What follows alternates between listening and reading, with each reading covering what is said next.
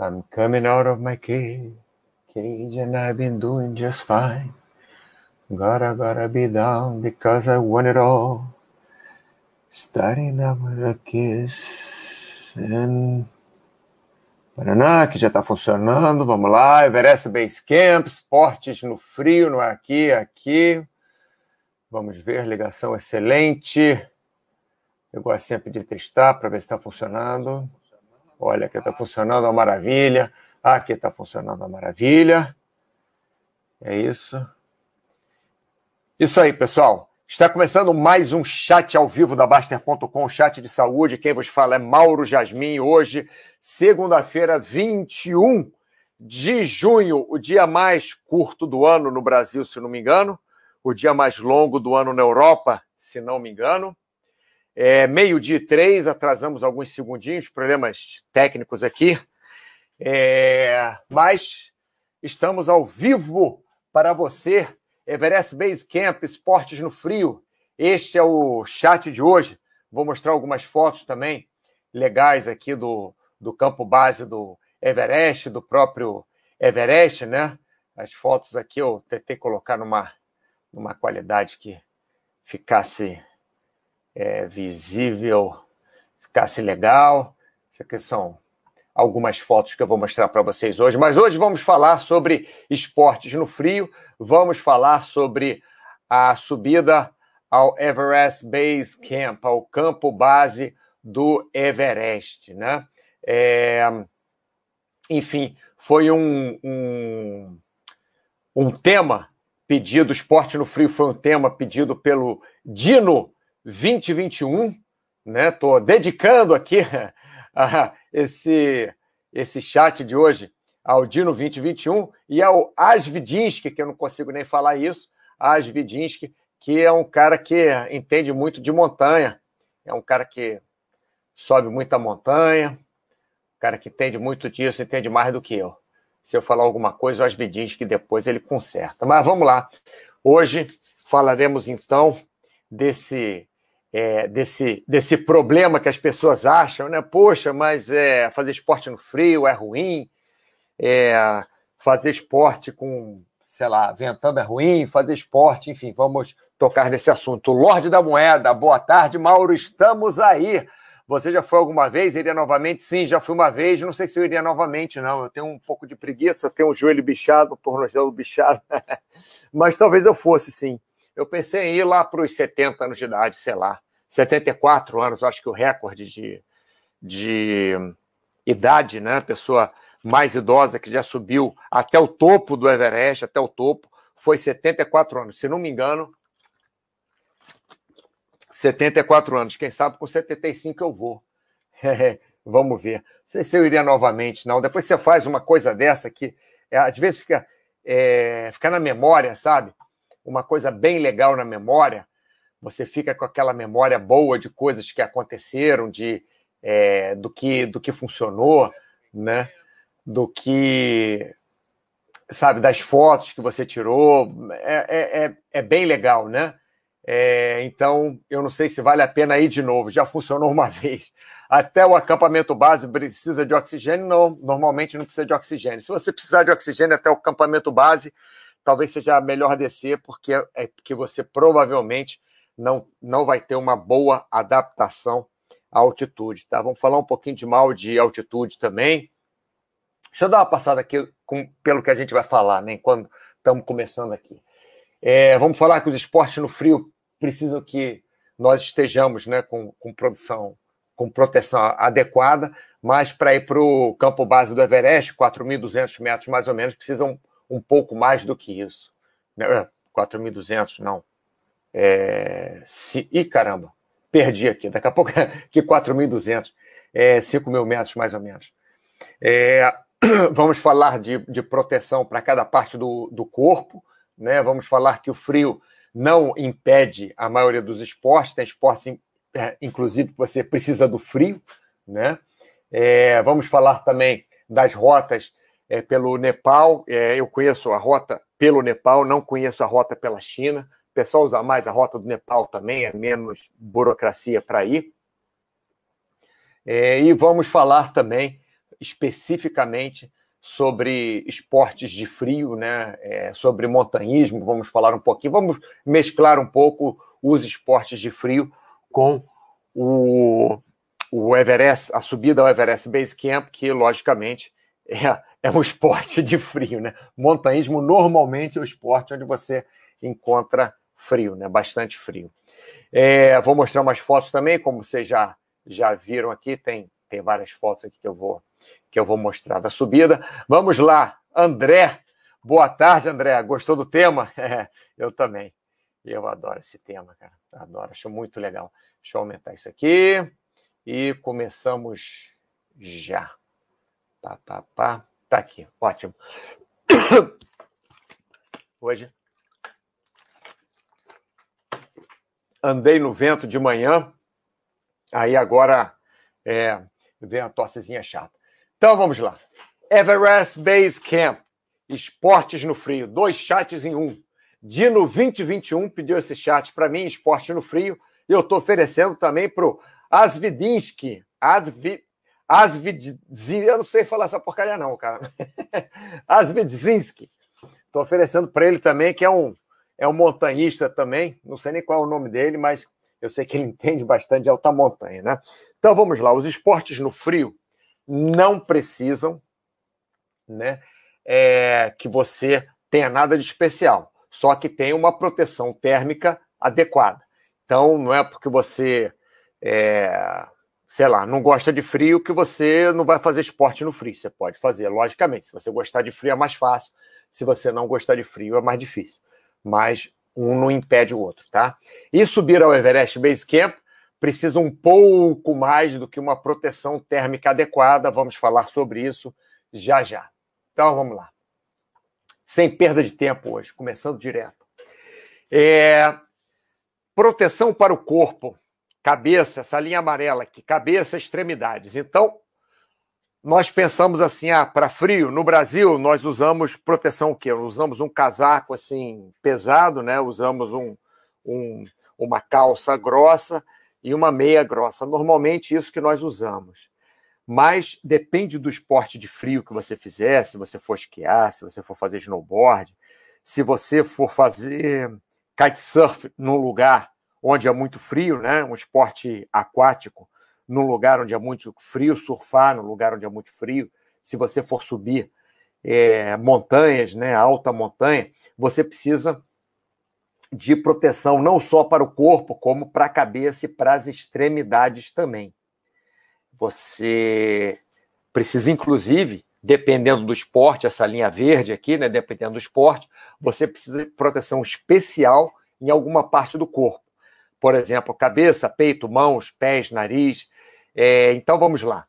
Você normalmente precisa de uma proteção para o corpo normal, né, para o tronco e, e para os braços para as pernas, se está mais frio, você precisa também para as mãos e, e para os pés, né? Se está mais frio ainda para a cabeça, né? Para o rosto, alguma proteção para o rosto, e às vezes, às vezes você precisa proteção até para os olhos também, né? Precisa até de, de goggles, aquele, aqueles óculos especiais, né? O pessoal que, que esquia, o pessoal que faz, é, às vezes, wingsuits também, e tem aqueles goggles, às vezes até moto, é, pessoal que anda de moto também. Goggles são aqueles óculos que não são bem óculos, é uma mistura de, de máscara com óculos, né? Que, que protege bem ali os olhos. Então, é, dependendo do esporte, você vai precisar de uma proteção especial em alguma parte do corpo. Por exemplo, é, se você vai fazer paraquedismo, né, que tem muito vento, uma coisa importantíssima no paraquedismo é você proteger a cabeça.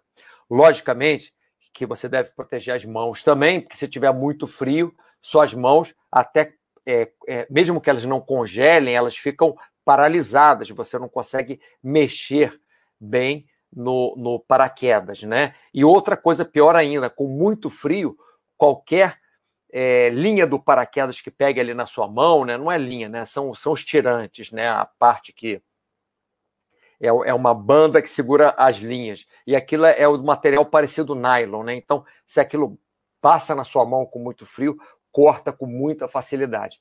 Então, para o paraquedismo, por exemplo, você tem que ter, além de uma proteção no corpo, é importantíssima a proteção na cabeça também, é, para você não sentir muita dor de cabeça com, com aquele frio. Lógico, proteção no, no, no rosto você vai ter, com vento de 300 km por hora na cara, 200 km por hora, e uma proteção especial na mão, luvas especiais para você conseguir é, controlar o paraquedas. Não podem ser luvas muito grossas para você não perder a sensibilidade, mas também tem que ter alguma luva e alguma proteção térmica, né? Se você faz um esporte no frio, mais um esporte aquático no frio, o que acontece? Você vai ter que é, usar uma roupa é, específica para aquilo, né? Usar um long john, por exemplo, que de 5 milímetros, por exemplo, né? Tem até mais, é, mais grossos do que isso, mas eu tinha um de um de um fininho, um short john de 3 milímetros, acho, 2 ou 3 milímetros, e tinha um long john de 5 milímetros. Então, quando eu ia mergulhar em Arraial do Cabo, eu usava o long john de 5 milímetros. Quando eu ia mergulhar em Angra, eu usava o short john de 2 milímetros, ou, ou, ou até de short mesmo, dependendo da, da temperatura, né? É, se você for mergulhar num lugar muito frio, você precisa também aquela proteção de cabeça, você precisa um, um, uma botinha, mesmo com a nadadeira, você precisa de uma botinha, você vai precisar de luva. Então, isso tudo depende do esporte que você vai fazer. Se você vai subir alta montanha, você tem, especialmente para alta montanha, você tem que ter uma proteção especial no rosto, nas mãos e nos pés. Por quê? Porque em muito frio e com alta, é, com uma altitude é, elevada, né, principalmente acima de, de 3 mil e, e, e tantos metros, 4 mil metros para arredondar, é, a circulação fica muito nos órgãos internos do corpo, né? E não fica nas extremidades. Como o, o corpo precisa de, de muito oxigênio nos órgãos internos, é, ele puxa a circulação, é, o corpo faz isso sozinho, você não controla, puxa a circulação sanguínea para o meio do corpo, então você sente mais frio nas pontas dos dedos, dos pés e das mãos, tem menos circulação, e isso facilita muito que você perca, que você tenha necrose nas pontas dos pés, nas pontas é, é, dos dedos dos pés, nas pontas dos dedos, nas mãos, e, por exemplo, no nariz também. Né? Então, no esporte montanhismo em alta montanha, você precisa de uma proteção especial na extremidade. Então é isso, dependendo do esporte que você faz, você vai ter uma proteção especial, tem que falar com o especialista, tem que falar com o instrutor daquela modalidade para saber qual a proteção que você precisa especial para o frio. Né? Se você for fazer somente uma corrida, estou falando uma corrida somente assim, eu corro aqui, às vezes está 7 graus na minha cidade, 5 graus eu corro. Então, tá 5 graus, eu vou correr na areia. Eu gosto de correr na areia. Então, cinco, entre 5 e 10 graus, o negócio já pega para mim. Eu já penso muito se eu vou correr ou não. Mas, se tem entre 5 e 10 graus, tá um solzinho e tá pouquíssimo vento, aí eu vou correr. Como eu corro na areia fofa, eu, eu coloco um five fingers, né, que é para proteger os pés, senão o, o pé. Eu gosto de correr descalço na areia. É, eu gosto de correr descalço, mas quando está muito frio, eu preciso de uma proteção, uma mínima proteção nos pés, senão o dedo pode cortar, pode, posso perder a sensibilidade no dedo, cortar o dedo dos pés com mais facilidade, até a sola do pé. Então eu uso aquele five fingers, sabe? Aquele tênisinho assim que tem os dedos separados, meia. Vou de short mesmo, que eu não sinto muito frio nas, nas pernas, mesmo a 5, 10 graus. É, se tá sol, né? Se tá sol, Aí eu vou de, de short mesmo, uma bermuda, um, pouco, sinto um pouco de frio no começo, mas depois vai e vou com duas camisas normalmente de manga comprida, uma fininha por baixo, uma mais grossa por cima. Às vezes eu vou também com, com gorro, um boné, alguma coisa assim. Mas isso sou eu, né? não estou indicando isso para ninguém.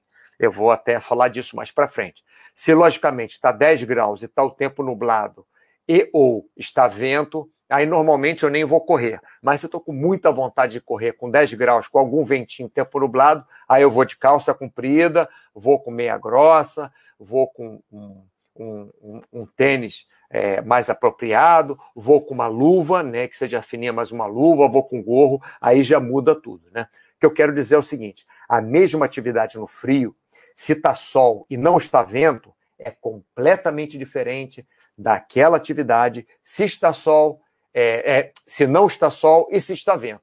Por exemplo, você vai pedalar, se você vai pedalar é, passeando na praia, é, na montanha, no, em volta do lago, que não está vento, e está sol e está 10 graus, você com uma roupa fininha já resolve. Né? Uma roupa que, que cubra. Fininha que eu falo é, fininha para frio, tá, pessoal? Um casaquinho fino, vamos falar assim.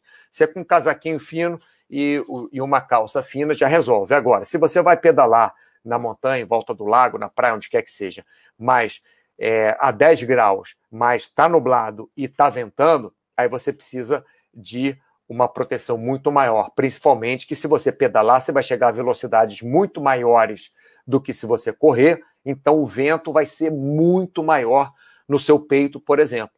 Então você precisa de um, de um, casaco que segure bem. Nas mãos também vai ter um vento muito maior, então você vai precisar de luva.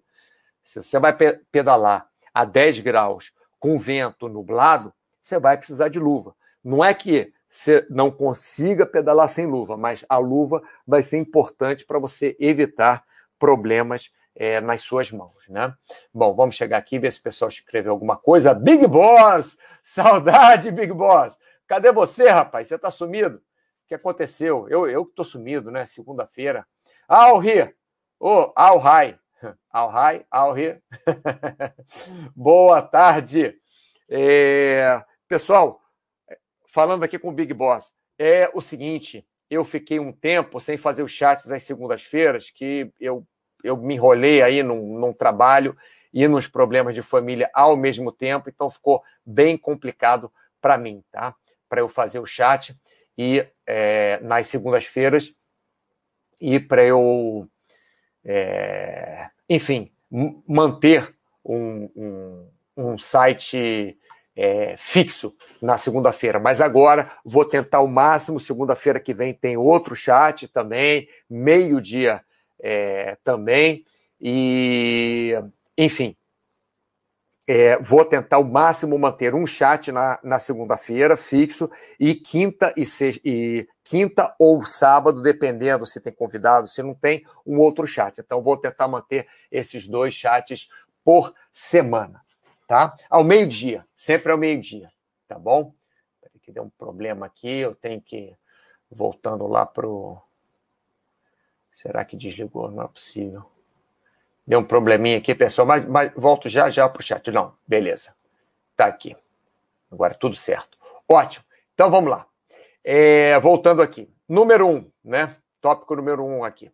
Normalmente o frio não impede o esporte, a menos que você queira correr numa temperatura de menos 20 graus e com vento de 50 km por hora, aí vai ser complicado. Né? Eu peguei ventos de 40 km por hora a menos 20, é, temperatura absurda, assim, você tá tapado, todo o seu corpo tapado, tapado o olho, tapado o rosto, tapado tudo, e entra frio, não sei por onde, mas entra. Você está com é, uma, uma camiseta grudado no, no corpo quentinha, mais uma camisa por cima daquela, mais um casaco, mais um casaco de pena de ganso super grosso e, e, e entra frio, sei lá, não sei como, mas entra. Mas normalmente o frio é um frio para o Brasil, né? Não impede o esporte. É só você ter uma proteção adequada, tá? Existem, inclusive, número dois aqui, esportes específicos para o frio, né? Como esqui, snowboard. Eu já esquiei em Campos do Jordão, fizeram uma pista de esqui é, é, artificial, né? Fazem um, um, uma neve com nitrogênio, alguma coisa assim. Já esquiei, mas é logicamente um pouquinho ali tal, não era um, um super esqui, né? Mas é, é, também não é no calor de 40 graus do Rio de Janeiro, né? Mas existem esportes específicos para o frio e você vê que as pessoas fazem só tendo a proteção adequada, né? Em certas regiões existe inclusive adaptação completa ao frio. Por exemplo, se você mora no Canadá, eu fui para o Canadá no verão em Vancouver, que é sul, é sudoeste do Canadá, sudoeste do Canadá. Fui no verão, e fiz esporte lá. É, subi numa, numa floresta que tinha e tal, mas mesmo no verão, mesmo com sol, eu tive que ter calça, tive que ter casaco. Então, todo mundo lá é acostumado ao frio, né? Então, nessas regiões mais frias, por exemplo, no Himalaia, você vai, é, se você for no acampamento base do Everest, eu vou fazer um, um trek em volta do Annapurna, Amada Blanc, é, você vai ver que as pessoas lá estão completamente adaptadas ao frio. Você até não entende como estão com aquela calça assim fininha, um casaco fininho e está um frio do caramba, os caras sem luva, é, com tênis qualquer, e, e, eles, eles se adaptam, né? Nasceram naquilo, se adaptam. Mas tem outras táticas também, como passar óleo no corpo, né? Eles não tomam banho todos os dias, como nós, brasileiros. Inclusive, quando eu fui para o acampamento base do Everest, eu tomava banho a cada dois dias. As meninas tomavam banho normalmente a cada três dias, né? Que aí elas tomavam banho, lavavam a cabeça e tal, e tinham o cabelo mais comprido. Inclusive, uma coisa engraçada que aconteceu, eu cortei o cabelo de uma das meninas. Ela tinha um cabelo até o meio das costas, mas no, no primeiro banho que ela tomou, no segundo banho, para falar a verdade, primeiro banho, aí demora aquele cabelo para secar e tal. Segundo banho, você está lá no meio do Himalaia, você não tem um hotel cinco estrelas, né? Com secador de cabelo, com tudo. Então o cabelo dela congelava. Aí o que acontece? O segundo banho que ela tomou me pediu para eu cortar o cabelo, eu cortei com canivete suíço o cabelo da menina. Enfim, eu cortei curtinho aqui, né? É, não ficou muito bonito, mas pelo menos resolveu o problema. É, então vamos lá, em certas regiões, como eu falei, tem a, existe adaptação completa ao frio. Agora, devemos, número 4 aqui, devemos tomar cuidado se não estamos acostumados a fazer esporte no frio. Por que isso? Porque, como eu falei, é, você, vocês viram a, a variação de as opções todas que eu disse. Se você vai correr, por exemplo, num, num frio de 10 graus, de 5 a 10 graus, ou se você vai pedalar num frio de 5 a 10 graus. Então, se você vai correr, né, você não está acostumado a fazer esportes no frio. Então, se você vai correr entre 5 e 10 graus, mas está sol e não está vento, é completamente diferente de você pedalar entre 5 e 10 graus, graus Celsius, que eu estou falando, tá, pessoal? É, num, num dia que esteja nublado e esteja ventando. Então, são duas situações completamente diferentes. Você vai precisar de uma proteção para frio, vai precisar, se você correr a 10 graus, vamos estabelecer 10 graus, que é frio, mas não é tão frio assim. É frio, mas não é tão frio. Você precisa de uma proteção quando você vai correr a 10 graus? Precisa. Mas para mim, por exemplo, um tênis, uma meia, um short mesmo, é, uma camisa de manga comprida, eu gosto de ir com uma camisa, aquelas dry fit de manga comprida, e uma outra por cima para começar. E assim eu vou. Às vezes eu boto uma toquinha, às vezes não, eu corro tranquilo assim, com 10 graus, vou até sem luva. Agora, e com 10 graus, com sol, sem vento, né? Agora, se eu for pedalar 10 graus sem sol e com vento, primeiro que pedalando, você já vai sentir um vento muito maior no seu corpo, né? O, o, o índice, é, como é que chama? O índice é, que você sente o frio, né? Ai, é, ah, enfim, o índice térmico. É, você vai sentir o frio muito mais que você pedala, então você já vai é, é, uma hora você vai estar contra o vento, outra hora a favor do vento, e nublado, você vai, não vai ter o sol esquentando você. Então você vai sentir muito mais frio. Então, para eu pedalar na mesma condição, na mesma condição, não, na mesma temperatura, mas sendo outra condição, não tendo sol e estando vento, eu vou precisar de luva, eu vou precisar de calça, eu vou precisar é, de uma jaquetinha, um, um, windbreaker em, em cima da, da camisa de manga comprida, o mínimo que eu vou precisar né? E alguma touca também. Logicamente, vou preferir um capacete, uma touca embaixo do capacete. Então, nós devemos tomar cuidado se não estamos acostumados a fazer esporte no frio. Outra coisa, sempre começar com mais proteção do que menos proteção. Por quê? Porque a proteção você pode tirar.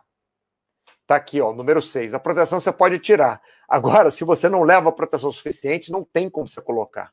É, quando eu estava em fevereiro, janeiro aqui, é janeiro aqui na Espanha, eu estava correndo, estava um frio assim mais ou menos, 10 graus, às vezes 5 graus. Então eu vou com uma mochilinha e, e vou cheio de roupa.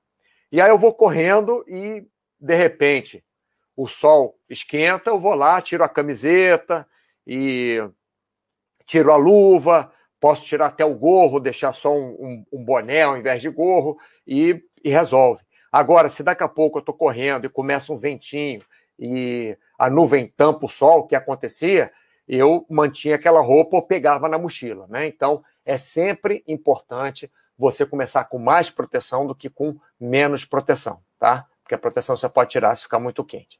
Vamos lá aqui, alguma não, nenhuma pergunta. Então, passamos para o próximo slide. Né? Próximo slide é falando sobre o Everest Base Camp, né? É, é montanhismo, alta montanha. Por que, que eu juntei esses dois tópicos, esporte no frio e Everest Base Camp? Porque mesmo é, você normalmente não sobe no verão para o Everest, no, no, verão do hemisfério norte, né? Você sobe em meia estação. Eu subi no inverno, em pleno inverno. Eu, eu comecei a subir acho que foi começo. Eu passei o Réveillon.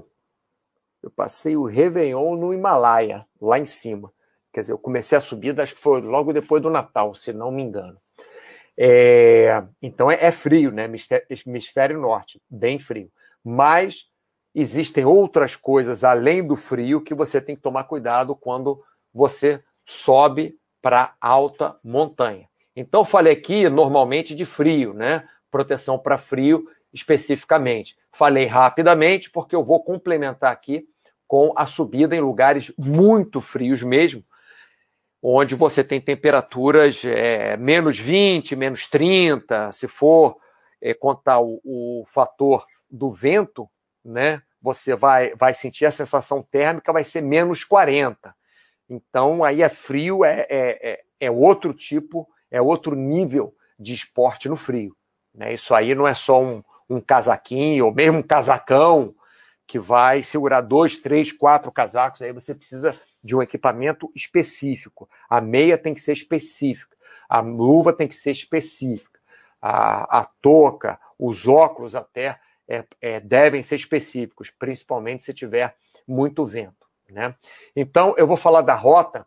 É, você, para ir para o acampamento base do Everest, você pode ir pela China, né, Tibete, ou pelo Nepal. Eu vou falar da rota pelo Nepal porque é a rota que eu conheci, né? a rota por onde eu fui. É, não que eu seja um, um expert, eu já fui para o Elbrus também, que tem mais de 5 mil metros. É, qualquer coisa acima de 4 mil metros começa, é, é outro mundo já. 4 mil metros é, é, é, é, outro mundo, né? mais ou menos 15 mil pés, já é outra de altitude. Já é, o, o corpo já começa a sentir, você querendo ou não. Vamos falar isso aí para baixo. Então, essa rota pelo Nepal, o que, que você normalmente faz? Você normalmente, deixa eu ver só um negócio aqui, pessoal. Ah, tá, beleza. Você normalmente você vai para Katmandu, que já tem 1.400 metros de altitude. Então você já vai para Katmandu, fica ali alguns dias, mas 1.400 metros de, de altitude não é lá, é, é bastante coisa, tá? Mas você não vai é, a princípio, se sentir tão mal. Né? 1.400 metros é, de altitude, dá 3.000 e 4 mil pés, não, é, é, é, é, tranquilo. É uma, é uma altitude é, saudável, uma altitude segura para você ir. Né? 1.400 metros é uma altitude segura para você ir. Aí vai ficar, sei lá, dois dias em Katmandu, três, o que é que seja. Você normalmente pega um avião para Lukla, um Twin Otter. Né? Twin Otter é um avião que tem duas hélices, né? São, é, são hélices mesmo, né? Tem que ser aquele avião de hélice, tem que ser avião pequeno e não pode ser avião que precise de pista muito grande para decolar, porque você é, vai para Lukla a 2.700 metros de altitude e você é, é, o avião pousa entre as montanhas assim. Você olha onde é que esse avião vai posar. Meu Deus! E a pista, inclusive, ela é inclinada. O que você olha, você fala assim, cara, uma pista é uma ladeira, o avião vai, vai posar numa ladeira. Como é que você, como é que é isso? Mas essa ladeira ajuda, inclusive, o avião a desacelerar, né? E ajuda ele a acelerar quando ele decola também, porque a pista não é lá muito grande. Mas enfim, você pega um avião de hélice e vai lá para 2,700. Bom, a essa altitude, 2,700, não é que você vai sofrer muito.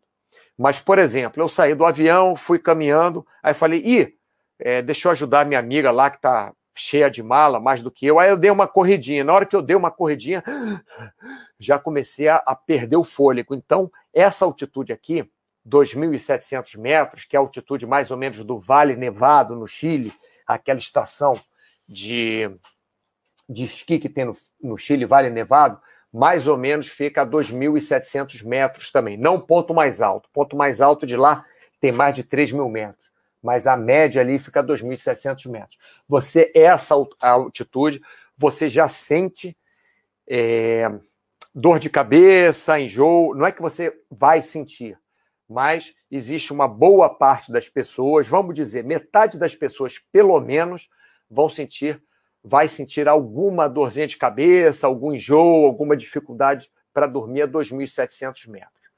Então, daqui, quando você está subindo para o campo base do Everest, você vai para Monjo, né? É, é, você aterriza lá em Lucla, vai para Monjo. Daqui para cima, Lucla, você ainda tem alguma coisa parecida com um hotel com uma bica, com uma torneira. Daqui para cima, você vai tomar banho de cuia ou vai tomar banho num chuveirinho que é assim um balde d'água lá em cima com, com uma com um, um biquinho no balde d'água, né, uma torneirinha no balde d'água, eles esquentam a água para você, botam naquele balde, você abre aquela torneirinha. Mas normalmente é banho de cuia mesmo, né? Esquentam um balde, esquentam água, botam no balde, você pega a cuia e vai tomando banho. E para fazer suas necessidades também, são só quatro paredinhas assim e um buraco no chão, que normalmente dá para algum desfiladeiro onde você faz suas necessidades ali. Então, você já veio de Nepal para é, em Katmandu, né? No de Nepal não, no Katmandu no Nepal. Pega o um aviãozinho para Lukla, dali no mesmo dia você pode pra, ir para Monjo, dorme uma noitezinha e vai para Nanche Bazar, que é a última cidade que a gente pode considerar mais ou menos uma cidade. E ali, eu botei essa, esses dois asteriscos aqui, porque ali você vai fazer a sua aclimatação. Normalmente, sua primeira noite de aclimatação. Vou explicar isso já já para vocês. Deixa eu só mostrar uma foto aqui de, é, de Nanche Bazar. Aqui, ó. Isso aqui é a foto de Nanche Bazar. Isso aqui é a última coisa considerada uma cidade né, de verdade antes de você chegar no acampamento base do Everest. Você vê que a cidadezinha já é construída assim no, no, no morro, né? Tem uma vantagem para isso, que todas as casas pegam sol. Não fica aquela coisa de, de amontoado, né? Todas elas pegam sol e também tem menos acúmulo de neve, porque como é, é, é ladeira, ladeira acima, ladeira abaixo aqui, né? A neve escoa com mais facilidade. É, falando de Lanche Bazar, essa foto é uma foto que eu achei muito legal, que eu tirei lá no. Tem um bazar lá mesmo, né? É, o nome da cidade é Lanche Bazar, mas tem um bazar lá mesmo aos sábados, onde eles trocam, vendem também, mas eles trocam as coisas mesmo. É, é como um, um, um, bazar de, de trocas. Lógico que os turistas, né? Essa época que eu fui tem muito pouco turista, porque é altíssimo inverno, então tem mais o, o, o pessoal local, não, o pessoal do, dos Himalaias mesmo, que tem esse, os olhos um pouquinho puxados, essa pele mais, mais morena, né? Mas tem os traços bem finos, tem as pessoas, eu, eu acho as pessoas lá muito bonitas assim.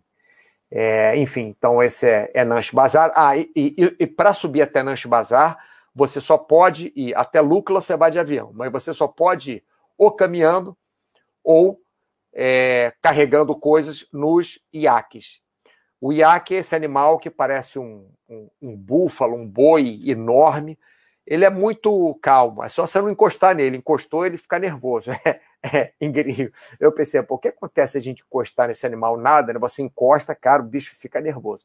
Mas ele, é, os iaques vão com essas cestas aqui do, do lado, né?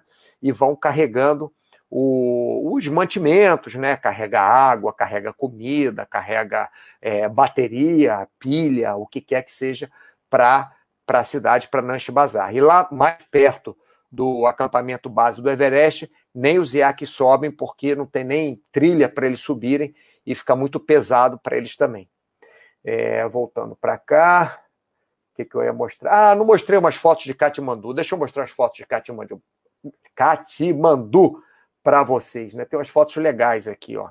Isso aqui são os telhados né, do, do, do dos templos. É engraçado que o nome desse dessa estátua aqui é Rei Mala, é, é Mala mesmo o nome, M-A-L-A, Rei Mala. É engraçado, né? O nome aqui é um outro templo, em Katmandu, você vê as pessoas com as, com as roupas específicas, né? Tem vários tipos de, de templo lá, isso é o que nós chamamos de templo, né? Mas isso aqui, por exemplo, também é um templo, onde você não entra, é um templo que você ora do lado de fora. Nessas bandeirinhas aqui tem várias orações escritas, então tem mantras escritos, então você ora nessas é, é, nesses nesses templos, né? Tem tem xícaras, esqueci o nome dos templos agora, dos tipos dos templos. Então isso aqui é um, é um close mais, é, isso aqui chamam de olho do Buda, né?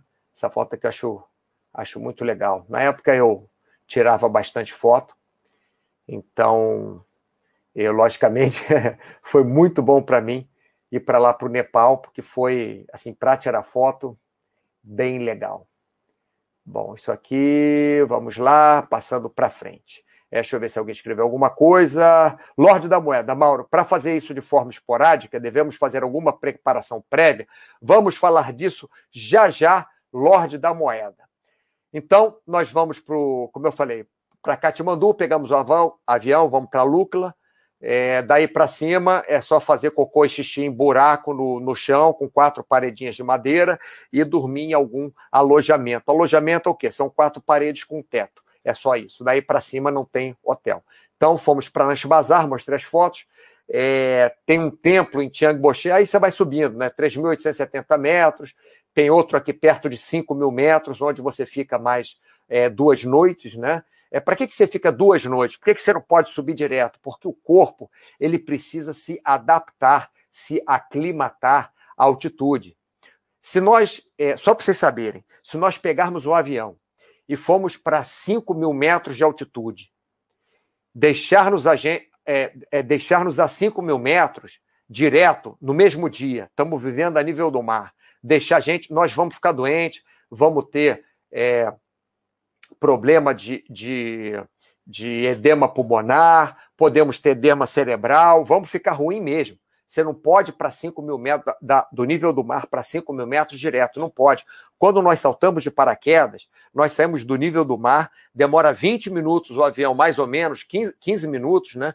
Para ir até 4 mil e tantos metros. Se por acaso tem tráfego aéreo, tráfego aéreo, e nós temos que ficar rodando, e ficarmos uns cinco minutos ali a quatro mil e tantos metros, cinco mil metros, a gente já fica tonto. Na hora que a gente salta de paraquedas, faz um monte de coisa errada. A gente, a gente perde é, é, até a noção da realidade. Tá? Por isso que nós temos que ir devagar e, às vezes, não ir subindo cada dia mais alto. Ficarmos duas noites, eu fiquei, por exemplo, em Nanche Bazar duas noites e fiquei em Lobuche duas noites. Aí depois fomos para Gorapchip, é, que não é exatamente o acampamento base do Everest, por quê? Porque do acampamento base do Everest você não vê o Everest. Mas de Gorakchip, que é um pouquinho mais alto do que o acampamento base, o acampamento base é, é 5.200, é, é mais ou menos a mesma altitude, tá, pessoal? 4.900, depende, né? Varia um pouquinho. Mas você de Gorakchip, que é, que, que é ao lado, você vê o acampamento base do Everest. E é, para terminar isso, né? ah, deixa eu mostrar o templo aqui em Chiang Boche. Eu falei do templo. Tem um templo muito legal em Chiang Boche, um templo super, templo budista, logicamente super colorido. Os templos lá são maravilhosos, super simples, é, não tem eletricidade, é, tem gerador de vez em quando, né, para você carregar alguma coisa, para você usar telefone por satélite, etc. e tal, mas não, não tem cabo de eletricidade, tá? Vamos voltar aqui. Bom, então vou responder você já já, Lorde da Moeda. Então, de Gorapchip, você pode dormir uma noite lá e subir o Calapatar.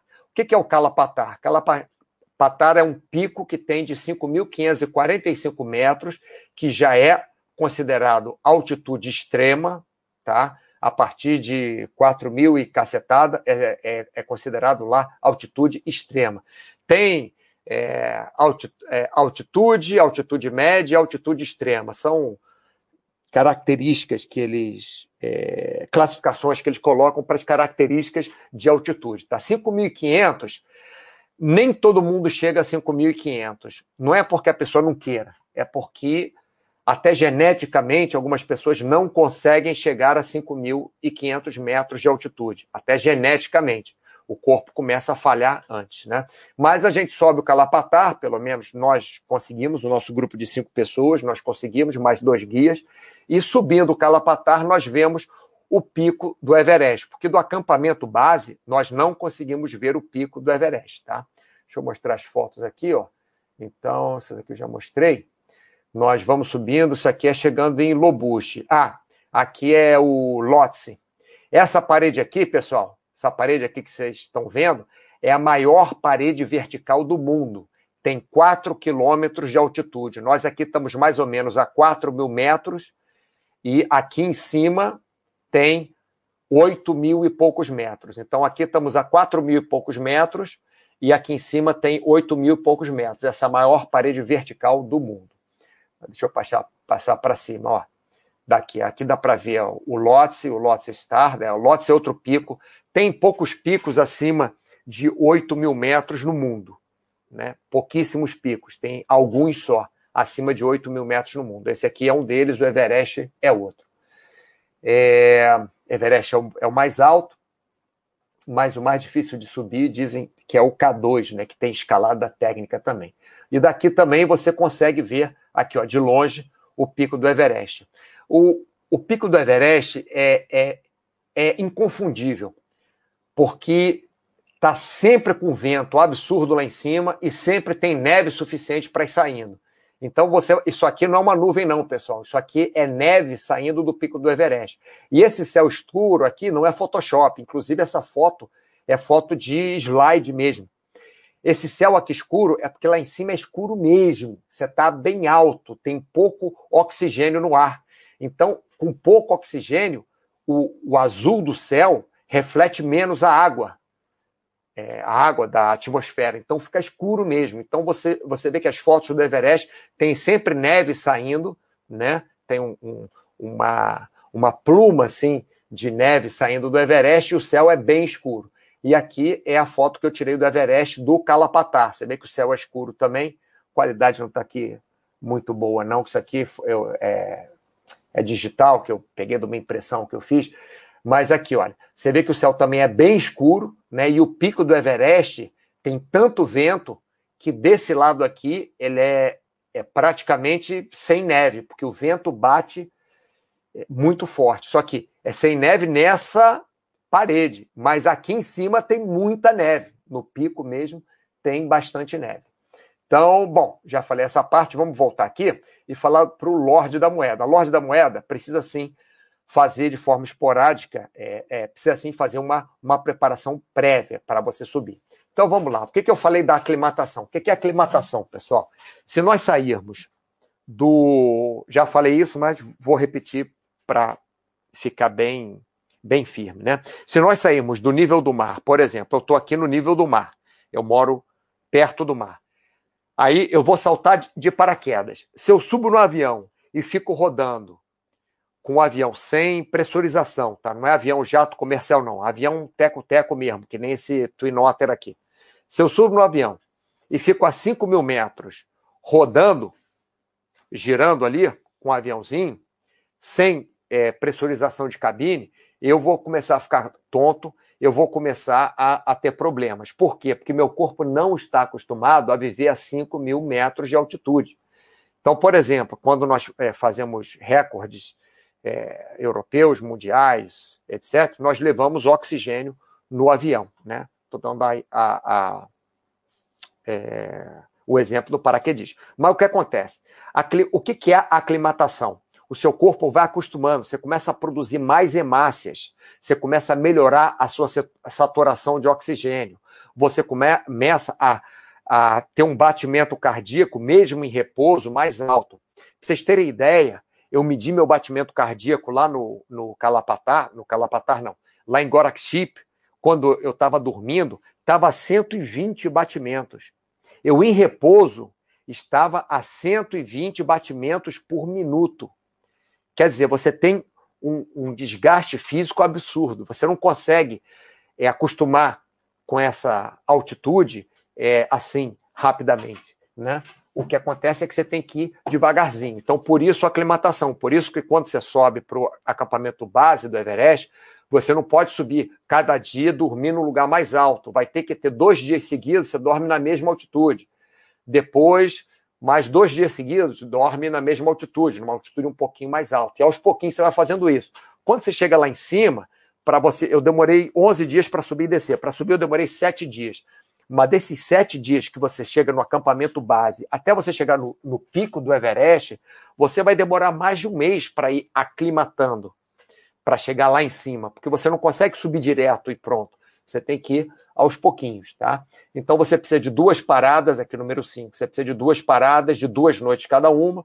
Tem que tomar cuidado com mal de altitude, né? Que tem um vetor genético grande, por isso que eu falei que tem pessoas que, mesmo muito bem treinadas, não conseguem chegar a 5 mil metros de altitude. A pessoa pode treinar a vida inteira que não consegue chegar a 5 mil metros de altitude e tem pessoas que têm mais facilidade. Agora, sem treinamento físico nenhum, para nós que vivemos a nível do mar, nós que vivemos a, sei lá, mil metros de altitude que seja, não conseguimos também chegar a 5 mil com facilidade, mesmo que nós é, tenhamos uma adaptação à altitude boa. Né? Então, o que, que é o mal da altitude?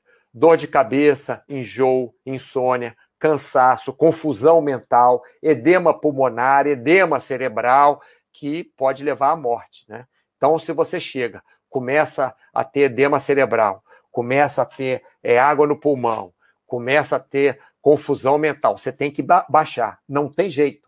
Não tem jeito. Você tem que baixar. Não adianta nem oxigênio, garrafa de oxigênio, você tem que baixar.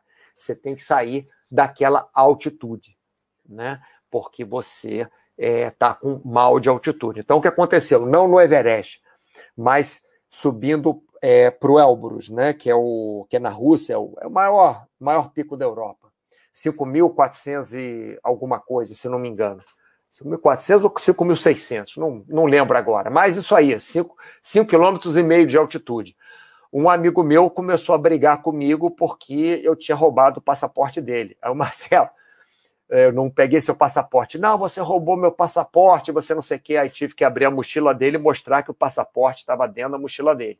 Então ele estava começando a ter confusão mental. Inclusive, nós até não queríamos levar ele até o pico. O que aconteceu foi que o guia queria subir, o tal do Marcelo melhorou e tal, acabou que ele chegou lá. Mas de 11 pessoas que fomos, é, só subimos cinco, só cinco conseguimos subir até o pico.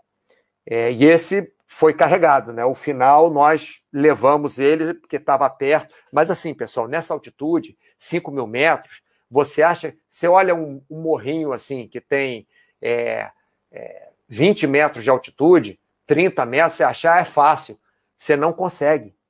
Você, não, não é que você não consiga, mas você às vezes não consegue nem chegar ali é, 20 metros mais de altitude. Né? Você pode desmaiar, você pode ter confusão mental, você pode enfim, ter um super cansaço, né?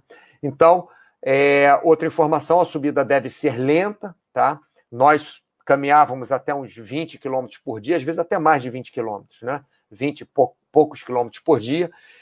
Nos dias mais íngremes, caminhávamos no máximo 10 quilômetros, às vezes nem 10 quilômetros. Nos dias menos íngremes, no começo, caminhávamos até os 20 quilômetros por dia. E precisa sim, Lorde da Moeda, um preparo físico médio. Tá? Se você tiver um, não tiver preparo físico nenhum, você não consegue. É, porque imagina, se eu estava lá em, em Gorakship com 120 batimentos por minuto, uma pessoa que não é treinada vai estar tá sentindo esses 120 batimentos muito mais do que eu que era treinado. Logicamente, como eu falei, tem o fator genético também, mas é, tem que ter algum treino sim. Vamos lá, pergunta, sem perguntas. Lembrando, pessoal, o chat de hoje, chat de hoje, voltando aqui, Everest Base Camp e esportes no frio. Já falamos de proteção para fazer esportes no frio, já falamos do Everest Base Camp, da subida para o Everest Base Camp, já eh, fizemos uma, uma ligação, né, uma conexão de uma coisa é, com a outra. Falamos aqui do, do, dos tipos de proteção, que para cada esporte nós temos que fazer é, é, temos que ter proteção mais num lugar do que no outro. Falamos que o frio não impede, na maioria das vezes, o esporte. Falamos que é melhor começarmos com mais proteção contra o frio do que com menos, porque se ficar calor a gente tira a proteção, se ficar mais frio a gente não tem proteção suficiente, como é que a gente vai fazer, né? Já falei aqui da rota, né, que é para subir até o acampamento base do Everest pelo Nepal, né? Falei inclusive passando pelo acampamento base, você pode subir o Kalapatar para ver o Everest de, de, frente. Falei sobre aclimatação, sobre mal de altitude, é, sobre a lentidão que deve ser feita a subida, não dá para subir direto, sobre o preparo físico que precisa ter, não precisa ter um grande preparo físico, mas precisa estar acostumado com caminhadas, pelo menos, inclinação, isso precisa. E é, mostrei umas fotos também, mostrei a foto aqui do, mostrei lá fotos de Katmandu, né? De alguns templos em, em Katmandu. É, mostrei foto aqui do, dos templos no Himalaia mesmo, né? No meio do, do Himalaia. Mostrei a foto é, de Nanshi Bazar, que é, um, é, uma, é uma cidade épica para quem conhece o Himalaia, uma cidade assim, é, não dá nem para dizer, parece estar é, fora da civilização, parece estar fora do, do de uma civilização terrestre. É, é muito legal, é muito legal mesmo. É, aqui falei, falei, do povo de lá, falei que a subida é feita com os iaques até Nanche Bazar, depois de Nanche Bazar é só caminhando mesmo, uma certa altitude, 4 mil metros, 4 mil e tantos metros de altura, nem os iaques chegam lá. Né? Aqui é o meu grupo de escalada, aqui é um guia aqui é na frente, estava eu e tinha um guia atrás de mim, sempre ficava um guia por último também. Aqui é a maior parede vertical do mundo, 4 quilômetros. Esse aqui é o Lhotse, um dos poucos picos de mais de 8 quilômetros de altitude no mundo. Aqui o Everest visto de longe, né, sempre com essa pluma aqui de, de neve saindo dele. Aqui o pico do Everest visto de frente do Calapatar. E aqui é uma das pontes, esqueci de mostrar essa foto, uma das pontes. Esses carregadores, pessoal, eles não são novinhos, não. Eles têm lá, não tem carregador de 20 anos, eles têm uns 40 anos, mais ou menos, alguns até de 50 anos. Os caras são muito fortes, são pequenininhos, magrinhos, e cada um deles leva. Vocês estão vendo que eles têm essa, essa, essa faixa, né? É um, é um, um cesto, eles colocam. Ah, as nossas malas, né? Mala não pode ser mala mesmo, tem que ser nesses sacos, tem que ser soft bag, né? Tem que ser saco que eles vão empurrando uma em cima da outra para ajustar ali. Eles colocam nesses sacos até hoje, né, nessas cestas, perdão. Coloca a roupa no, nesses sacos, coloca dentro das cestas e com essa faixa na cabeça, eles vão subindo com 20 quilos, mais ou menos, aqui na, nas costas dele. Quer dizer, fica em cima da coluna vertical, coluna é, é, é, no, nossa coluna né, vertebral, perdão, nossa coluna vertebral, e os caras carregando. E outra coisa, eles saem depois da gente, normalmente, e mesmo carregando 20 quilos, eles chegam antes da gente, porque logicamente moram lá desde que nasceram, nasceram lá, estão acostumados com essa. É, é, é, é duro, né? Mas eles estão acostumados com essa. É, como é que eu digo? É, com essa rotina, com a falta de ar lá em cima. Falei pra caramba, né, pessoal? Poxa, como eu falei, já falei aí há quase uma hora. Bom, algumas coisas. Eu gosto de falar também que para nós fazermos qualquer esporte, é bom escolhermos o esporte que a gente gosta, né? isso é legal. É muito mais fácil de nós mantermos o esporte que, é, que nós gostemos. Né? Um esporte também que nós podemos desenvolver. Então, se você, no caso do Marcelo, esse cara que, que subiu com a gente e que estava passando mal lá a 4 mil e tantos metros de altitude, ele não pode querer fazer esporte tipo subir até o pico do Everest. Não é que ele não pode, é que não é uma coisa que vá ser boa para ele. Para ele é legal até ali 4 mil metros de altitude, então que ele faça alta montanha, mas até 4 mil e tantos metros de altitude, não até 8 mil metros, que é um, que é um, um absurdo. Né? E eu sempre falo também para vocês escolherem um esporte de mais fácil acesso, mais perto de casa, ou se você mora na praia, esporte na praia, se você mora na montanha, esporte na montanha, se você mora na Suécia, falei até isso no, no outro chat, que faz muito frio o tempo inteiro, que tem, tem pouca luz do dia na maior parte do ano, tem algumas horas de luz do dia só durante a maior parte do ano, escolher um esporte indoor, né? Então, perto da sua casa, do seu trabalho, do estudo. E para você subir, para você fazer montanhismo, se você quiser fazer alta montanha, você pode fazer montanhismo, mas assim, fazer montanhismo no, no Brasil, tudo bem, vai até o Pico da Bandeira, vai até lá vai em Tatiaia, né? vai é, subir montanhas de até alguns poucos mil metros, né? Mas passando, pessoal, passando de 4 mil metros, você tem que amar o montanhismo, porque você sofre o tempo inteiro. Você passa a partir de, sei lá, 4 mil metros, eu falei, é uns 3 mil metros. Algumas pessoas, assim, vamos dizer, pelo menos 50% das pessoas, pelo menos, sentem algum enjoo, insônia, uma dor de, dorzinha de cabeça por alguns dias, ali a 3 mil metros. Passou de 4 mil metros de altitude, você pode saber que, que, que, todo mundo vai sentir em algum momento dor de cabeça, enjoo, às vezes da diarreia, às vezes da vômito, é, é, insônia, dificuldade de, mesmo que não seja insônia direta, mas dificuldade de dormir. Passou de 4 mil metros, o, o, começa a ficar sofrido. Né? E se você quiser subir o até o pico do Everest, vai saber que vai sofrer, sofrer mesmo. Né? É, é bem. E você vai enfrentar também é, possibilidade de perder um dedo, perder nariz, morrer. Morrer, a gente enfrenta essa possibilidade todo dia, mas a possibilidade aumenta muito de você morrer. A, a casos de fatalidade acima de 5 mil metros são assim é, é, são muitos casos de fatalidade, tá? Então você tem que amar mesmo o montanhismo. Você tem que colocar um objetivo concreto e um comprometimento também muito forte. Então, Lorde da Moeda, se você quiser subir até o acampamento base do Everest, por exemplo, eu não aconselho ninguém que nunca tenha feito alta, alta montanha ir de uma vez e querer subir até o pico do Everest. Não aconselho. Aconselho a fazer algumas montanhas de de 4 ou 5 mil metros. Primeiro, algumas vai para o Kilimanjaro, por exemplo, vai para o Cala, Calapatar, vai para o Elbrus, todos eles com 5 mil e poucos metros. Aí depois pensa se quer mesmo subir para o Everest, para você ter uma, uma, uma ideia melhor. Né? Então, você precisa ter esse objetivo como sendo concreto e um comprometimento absurdo, né? que, se, que não é em um mês que você vai viajar para o Everest, até o pico do Everest, descer, voltar para casa. Você precisa de mais tempo do que isso. Né? Bom, pessoal, ufa, falei para caramba. Lembrando para vocês que Semana que vem, segunda-feira, tem outro chat de saúde. Não sei ainda o tema, mas se vocês quiserem, é só vocês é, é, darem ideia que eu normalmente sigo o tema que vocês pedem. A menos que eu ache uma coisa muito importante, acho que vocês vão gostar muito, eu sigo os temas que vocês pedem. Tá bom?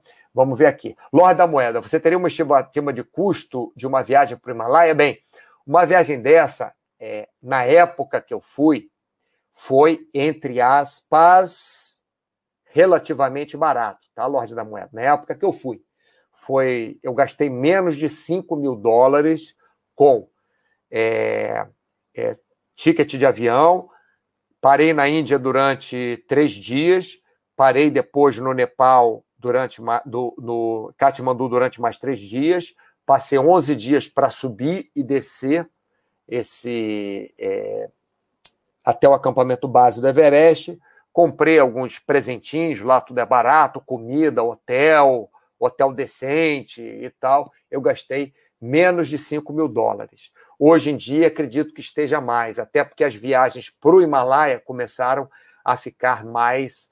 É, como é que eu vou falar? É, ficar mais em moda. Né? Na época que eu ia para lá, não tinha ninguém que ia. Depois, quando foi, teve até engarrafamento de gente lá para chegar no, no pico do Everest, um monte de gente morreu, enfim. Se quiser mais informações, Lorde da Moeda, você pode até falar comigo por mensagem privada, tá? Ou na área de, de saúde, ali nas perguntas, você pode perguntar para mim por ali diretamente que eu já respondo para você. Rafael M. Olá, Mauro, qual o investimento para essa aventura? É isso que eu falei. Vai sair mais ou menos, hoje em dia, eu acho que sai por volta de uns 6 mil dólares, tá?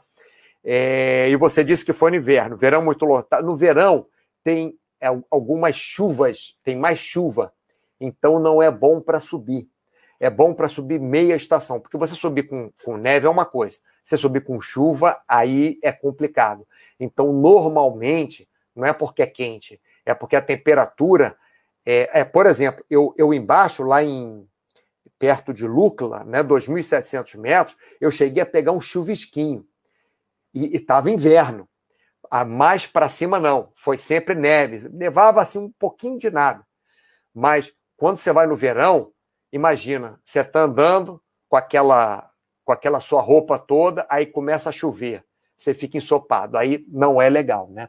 Lorde da Moeda, é, tenho no currículo terido ao Pico da Bandeira. Falei Pico da Bandeira, né? Foi isso que eu falei? Pico da Bandeira, Pico da Neblina. Pô, isso é legal.